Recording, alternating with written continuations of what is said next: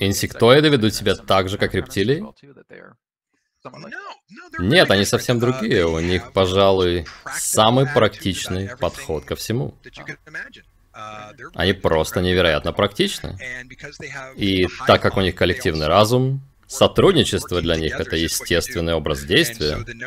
И поэтому идея соперничества то есть они смотрят на нас и говорят, зачем вы все время конкурируете друг с другом? Это же очень непродуктивно. И все, что я могу сказать, да, вы правы, это очень непродуктивно. Но это их реакция на нас. То есть зачем вам это нужно? И тебе удалось завязать с ними какую-то дружбу? Да, конечно. Я сожму большую длинную историю в краткий рассказ. То есть мы прибыли в период сильного военного конфликта с этими двумя группами. И потом, наверное, примерно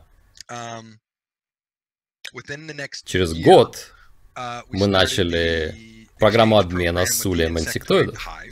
Я был частью команды, которая ездила к ним каждый день и состояла из дипломатов и старших офицеров, а я был просто сопровождающим, то есть я не был там для каких-то дипломатических переговоров, но и нужны солдаты просто на случай, чтобы с ними были силовики, поэтому мы ездили к ним и были у них весь день, и потом возвращались на базу каждый вечер в течение 9 месяцев, пока длилась эта программа обмена и дипломатических переговоров.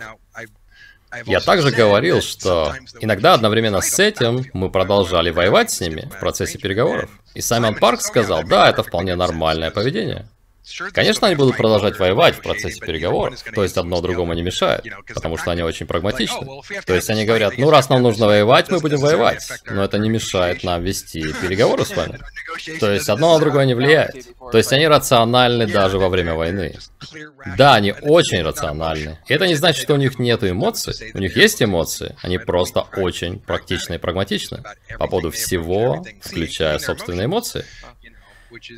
То есть зачем причинять вред членам вашего сообщества, вашего ули?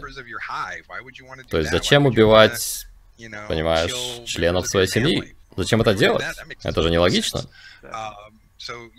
Поэтому да, честно говоря, с ними было очень, очень приятно общаться. Из-за их отношения к вещам.